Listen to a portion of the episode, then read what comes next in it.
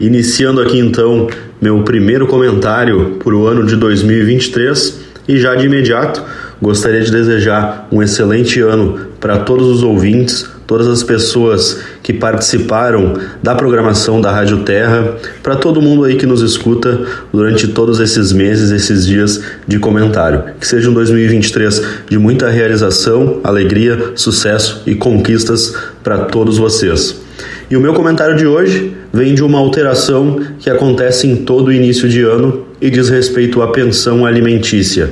Para aqueles que fazem o pagamento com base no salário mínimo, a gente sabe que no início de todos os anos tem uma alteração no valor do salário mínimo, então tem que ser observado essa fixação feita para saber se o pagamento vai se alterar dentro de 20, 30%, 40% ou ainda para quem paga um salário e meio ou dois.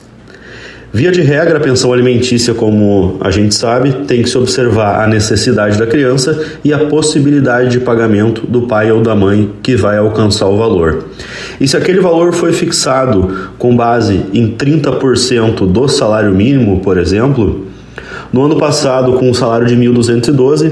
o genitor pagava 363 reais aproximadamente. E com essa nova alteração do salário mínimo para 1.320,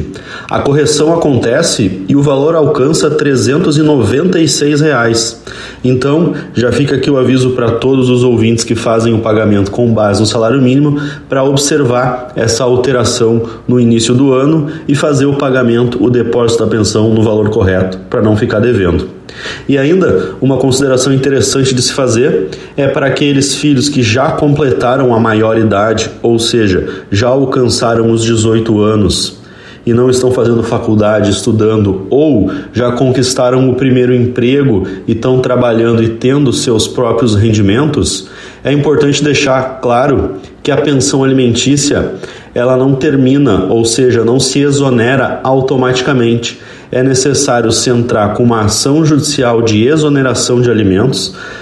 justificando na maioridade civil e na desnecessidade do auxílio do genitor para pagamento da pensão para aquele filho que tem plena capacidade de trabalhar, consegue se manter sozinho e aí sim o pai ou a mãe não precisa mais colaborar para o sustento das necessidades básicas, que é o principal que a gente tem que observar na pensão alimentícia. E é claro que ainda tem a incidência da fixação de pensão e todas as questões que envolvem ainda, além da pensão, quando a gente tem o término de relacionamento, a convivência, a guarda, vestuário. Nesse início de ano se tem livros escolares, uniforme, todas as despesas que envolvem o começo do ano ali, janeiro, janeiro, fevereiro, e esse reinício e que vai ter que ser pago de acordo com o que foi fixado, estipulado entre as partes ou por decisão judicial. Então é importante que todos os pais observem nesse início de ano para que se atentem a esses detalhes, a essas informações e façam tudo da forma correta, da forma certa como tem que ser feito. Certo? Muito obrigado, uma boa noite a todos e vamos lá para esse 2023 que vem muita coisa boa por aí que está nos esperando. Um forte abraço aí, Cristiano Wilder, e até mais.